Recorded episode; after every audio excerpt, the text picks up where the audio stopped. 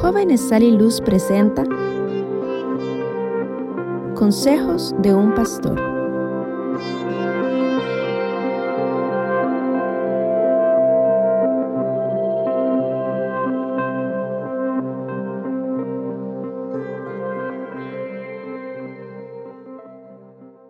El Señor Jesucristo les bendiga, preciosos jóvenes de Sal y Luz de la República de Costa Rica y jóvenes y jovencitas creyentes del mensaje alrededor del mundo. ¿Cómo están? Saludo en el glorioso nombre del Señor Jesucristo. Les habla su hermano Eladio Campos de la República de Panamá y es el motivo principal para todos nuestros preciosos jóvenes de levantar nuestras manos y decir, estamos muy bendecidos, prosperados y en victoria. Somos los jóvenes más felices de esta tierra. El tema de hoy, sé ejemplo. Repito, el tema de hoy, sé ejemplo. La Biblia condena fuertemente la mentira. También la palabra de Dios nos demanda ser de ejemplos. Y de estas dos eh, palabras tan importantes vamos a, a, hablar el día de hoy. Y voy a invitarles pues al libro de números capítulo 23, verso 19. Vamos a hablar primeramente de la mentira. Número 23, 19. Dice, Dios no es hombre para que mienta, ni hijo de hombre para que se arrepienta. Él dijo, y no hará, habló, y no lo ejecutará, con signo de interrogación. También en el libro de Proverbios 12, 22 dice así, los labios mentirosos son abominación a Jehová, pero lo que hacen verdad son su contentamiento. Primero, Dios dice que Él mismo no miente. Ahora, si somos hijos, si somos sus hijos, pues debemos de amar la verdad sabiendo que esto honra a Dios. Segundo, Jesús dice que los mentirosos son hijos de Satanás. ¿Quién es el padre de las mentiras? En otras palabras, el que miente con propósito escoge asociarse con este mundo. Tercero, el Nuevo Testamento advierte que los mentirosos no tendrán parte en el reino de Dios. Siendo esto así, ¿no es mejor andar en la verdad, amados jóvenes? Le contaré una historia. En una ocasión, un papá decidió, decidió llevar a sus hijos al, al, circo y al llegar a la taquilla pregunta, ¿cuánto cuesta la entrada? El vendedor o el taquillero responde, cuesta 30 dólares para los adultos y 20 dólares para los niños con edades de 7 a 14 años. Pero los niños hasta 6 años no pagan. ¿Cuántos años tienen sus hijos? Preguntó el taquillero al papá. Y el padre responde, el menor tiene tres años y el mayor tiene siete años. Pues con una sonrisa, el chico de la taquilla dice, si usted hubiese dicho que el mayor tiene seis años, yo no me hubiese dado cuenta. Y usted se ahorraría 20 dólares. Y el papá responde, es verdad, puede que usted no se hubiese dado cuenta, pero mis hijos sabrían que mentí. Y mentí para una o para obtener una ventaja y el recuerdo de esta tarde no sería especial para mis hijos. En realidad sería muy terrible. Muy terrible para su aprendizaje e insertaría en sus mentes el error de que hay que mentir y robar para tener la abundancia que ya tenemos. Pues en realidad era un robo. Si él mentía, se estaba robando 20 dólares y sus hijos se estaban dando cuenta. Amados jóvenes, jovencitas, la verdad no tiene precio dijo el papá de los, de los niños, dijo, la verdad no tiene precio. Hoy dejo de ahorrar 20 dólares que no me pertenecían por derecho, pero he ganado mucho más He ganado la gracia que mis hijos sepan la importancia de decir siempre la verdad, pues yo soy su ejemplo a cada instante. Me gusta esto, jóvenes. Ese papá le dijo a sus preciosos hijos, yo soy su ejemplo a cada instante. El taquillero permaneció mudo, tragó grueso. También él tendría una tarde especial para recordar para el resto de su vida. Amados jóvenes, esta historia ilustra una escena en la que los hijos presencian una actitud correcta del padre, una respuesta emocional correcta a una situación dual. La historia nos permite percibir que nada debe sustituir a la verdad, amados y preciosos jóvenes. Educar es dar el ejemplo.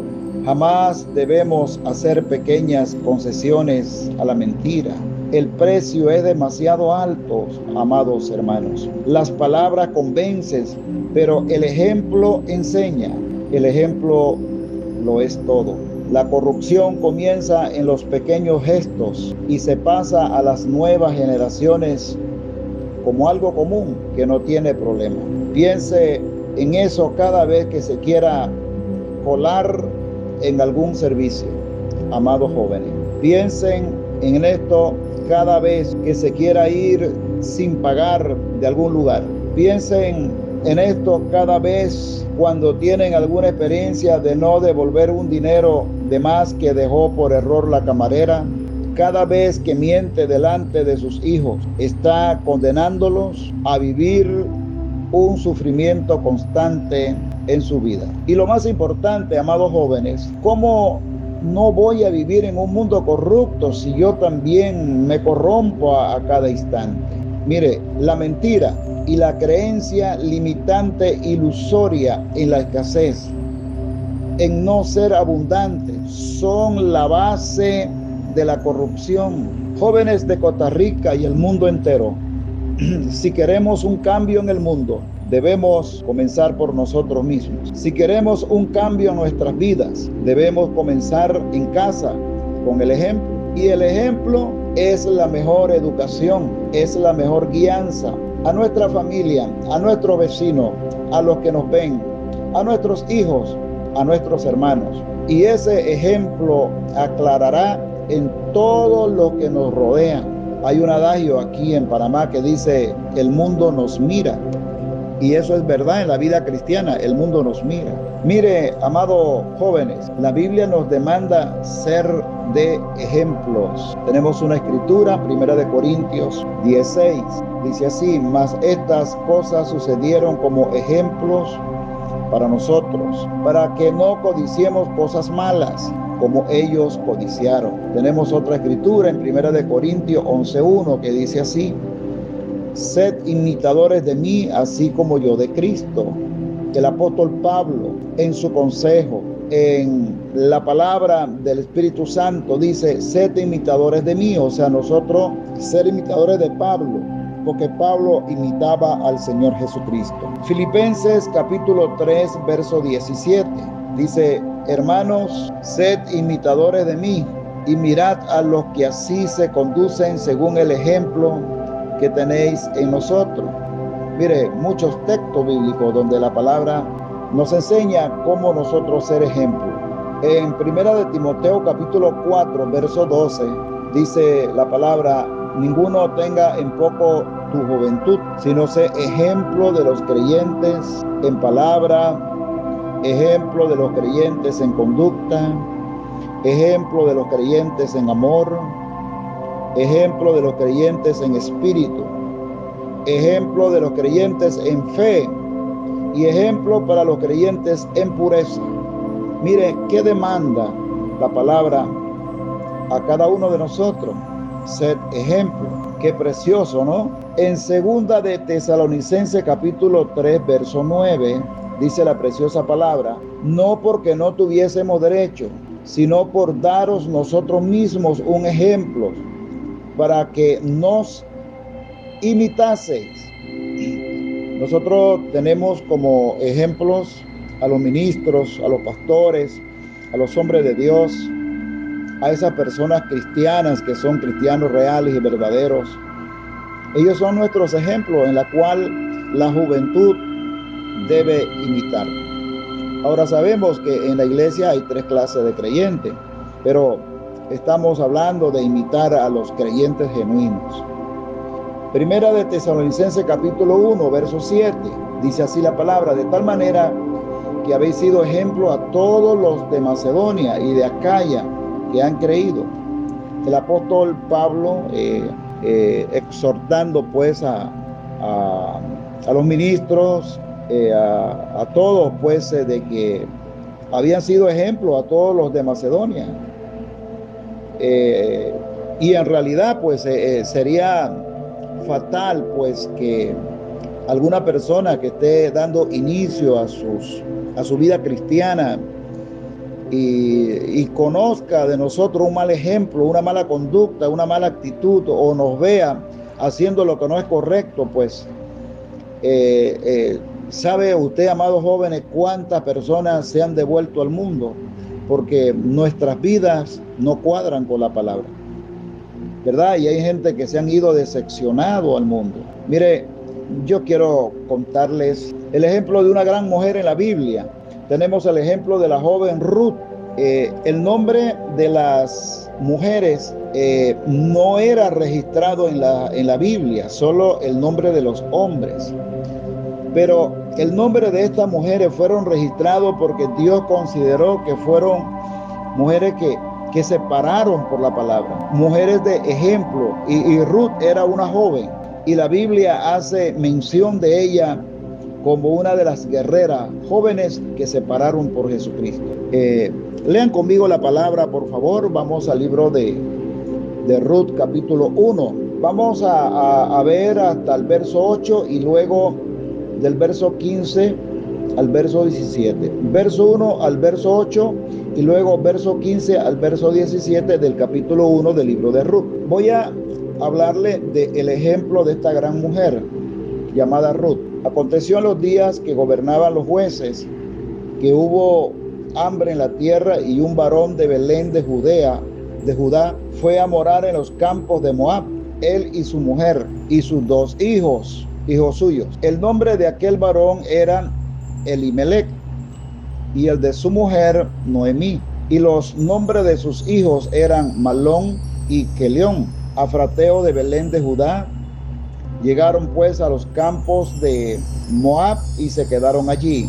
Y murió Elimelech, marido de Noemí, y quedó ella con sus dos hijos, los cuales tomaron para sí mujeres moabitas. El nombre de una era Orfa no se le olvide este nombre porque voy a hablar de Orfa también. Y el nombre de la otra era Ruth. De esta es eh, la joven de la cual estamos tomando el modelo de ejemplo. Y habitaron allí unos 10 años y murieron también los dos hijos de Noemí y eh, Alimelech. Eh, murió Malón y murió también Kelión quedando así la mujer desamparada de sus dos hijos y de su marido.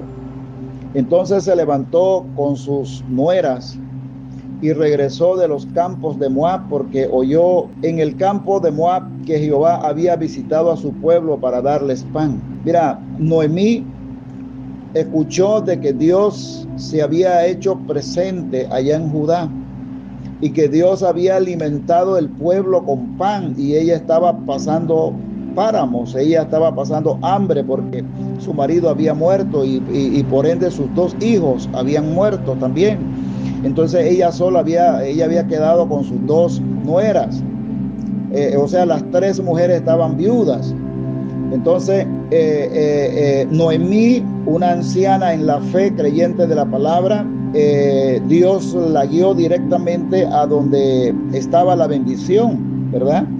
A donde estaba Dios. Entonces, verso 7 dice, salió pues del lugar donde había estado y con ella sus dos nueras y comenzaron a caminar para volverse a la tierra de Judá. Pero aquí viene lo más importante. Y Noemí dijo a sus dos nueras, Noemí ya era una anciana, dijo, andad, volveo cada una a la casa de su madre. Jehová haga con vosotras misericordia como la habéis hecho con los muertos y conmigo. Ahora, aquí entramos en la escena, amado joven. Ruth no era israelita, ella era moabita. Pero Ruth se ganó un lugar entre el pueblo de Dios por su dedicación a Dios y por el amor a su suegra. Ve, Ruth vio un gran ejemplo en Noemí. Por eso Ruth fue una joven de ejemplo, porque ella siguió los pasos de la palabra de Dios. Mire lo que dice el verso 15 del mismo capítulo 1. Y Noemí dijo, he aquí tu cuñada Orfa se ha vuelto a su pueblo y a sus dioses, vuélvete tú tras ella. Mire, cuando, cuando, cuando Noemí le dijo a Orfa y a, y a, y a Ruth, vuélvanse a la casa de su madre o a la casa de sus padres, porque ya no tenía razón pues de que anduvieran con ella, porque ya sus dos maridos habían muerto y ya Noemí no tenía más hijos para, para, para que ellas se volvieran a casar. Ellas tenían que ser redimidas. ¿Qué hizo Orfa? Orfa se volvió al mundo. No fue ejemplo, ella volvió a sus dioses, a sus ídolos. Pero en el verso 16 dice, respondió Ruth, mire, ¿por qué la palabra hace mención de estos dos nombres? Orfa, que fue una mujer insensata, una, una joven eh, de, de no ejemplo, y la Biblia la menciona como mala, pero sin embargo habla de Ruth como una mujer modelo de ejemplo de la palabra de Dios. Mire lo que dice en el verso 16. Y respondió Ruth, no me ruegues que te deje, le dijo a Noemí, y me aparte de ti, porque a donde quiera que tú fueres, iré yo, y donde quiera que vivieres, viviré. Tu pueblo será mi pueblo y tu Dios será mi Dios. El Dios de Noemí era el Dios que amaba a Ruth, y ese Dios es nada menos que nuestro amado Señor Jesucristo. Verso 17, donde tú murieres, moriré yo, y allí seré sepultada. Así me haga Jehová y aún me añada que solo la muerte hará separación entre nosotras dos. Ruth abandonó su casa y su familia para servir a Dios. Ruth era trabajadora y respetuosa. Ruth conquistó el corazón de Bus y fue la bisabuela del rey David. Mire de dónde viene David, viene de esa descendencia de gente, de modelos de ejemplo. Ruth respondió, no insista en que te abandone o en que me separe de ti, porque iré a donde tú vayas, viviré donde tú vivas, tu pueblo será mi pueblo y tu Dios será mi Dios. Mira, tenemos más ejemplos de la joven Ruth. Ruth fue una jovencita que fue ejemplo de generosidad. La palabra generosidad es la actitud o comportamiento de la persona generosa. Ruth fue una jovencita que fue ejemplo también de paciencia. Y la paciencia es la capacidad de sufrir, es la capacidad de tolerar desgracias, es la capacidad de tolerar adversidades, es la capacidad de tolerar cosas molestas, es la capacidad de tolerar cosas ofensivas, es la capacidad de tolerar cosas con fortaleza, es la capacidad de tolerar cosas sin quejarse, es la capacidad de tolerar cosas sin rebelarse, sin airarse. Entonces, ¿quién fue Ruth? Ruth fue ejemplo en paciencia. Ella se mantuvo al lado de Noemí y fue bendecida, fue prosperada y fue una mujer victoriosa. Y se mantuvo siendo ejemplo, aun cuando no tenían que comer, aun cuando lo habían perdido todo, aun cuando sus esposos habían fallecido. Ruth se mantuvo al lado de la palabra. Ruth fue una jovencita que fue ejemplo de así como de audacia. Audacia es la acción que demuestra capacidad, capacidad para emprender acciones pocos comunes sin temer las dificultades. Audacia es la capacidad para emprender acciones que implican riesgo. Eh, Ruth tenía un corazón valiente, ese ejemplo de creer de que en Dios somos invencibles. Eso es lo que Dios demanda de la juventud, que la juventud se pare por Dios. Porque todo aquel que se para por Dios, Dios se para por él. Jóvenes de Costa Rica y del mundo, si queremos un cambio en el mundo, tenemos que comenzar por nosotros los jóvenes. Si queremos un cambio en nuestras vidas, tenemos que comenzar a pararnos por nuestro Señor Jesucristo. Debemos comenzar en casa con ejemplo, ejemplo para nuestros padres, para nuestras familias, de que realmente hay un Cristo que cambia, hay un Cristo que cambia nuestras vidas, que, que, santifica, que, que, la gente pueda ver en nosotros una juventud totalmente diferente a los demás. Recuerde que el ejemplo educa. Con el ejemplo podemos guiar a nuestras familias. Y no solo eso, la Biblia dice que mejor es un mensaje predicado con una vida vivida. El hermano Branham dijo, no me prediques un mensaje, vívelo. Entonces, Dios demanda de nosotros, amados y apreciados jóvenes, ser ejemplo. Ese ejemplo aclarará en todos los que nos rodean. Es de tanto ánimo ver a un joven y a una jovencita que ama al Señor y que se ha parado por Dios. Yo sé que en la vida vamos a tener tropiezos, vamos a tener pruebas, vamos a tener luchas. Eso es normal. Pero lo más importante es que creamos que hay un Dios todopoderoso que se para por quienes se paran por su palabra. Dios me los bendiga. Es un honor en esta hora poder predicarle a jóvenes tan finos. Les amo en el nombre del Señor y Salvador Jesucristo. Dios me lo bendiga riquísimamente. Amén. Recuerda que puedes encontrar más contenido de Jóvenes Sal y Luz en las plataformas de Facebook, Instagram, YouTube y Anchor. Esperamos ser de mucha bendición para tu vida.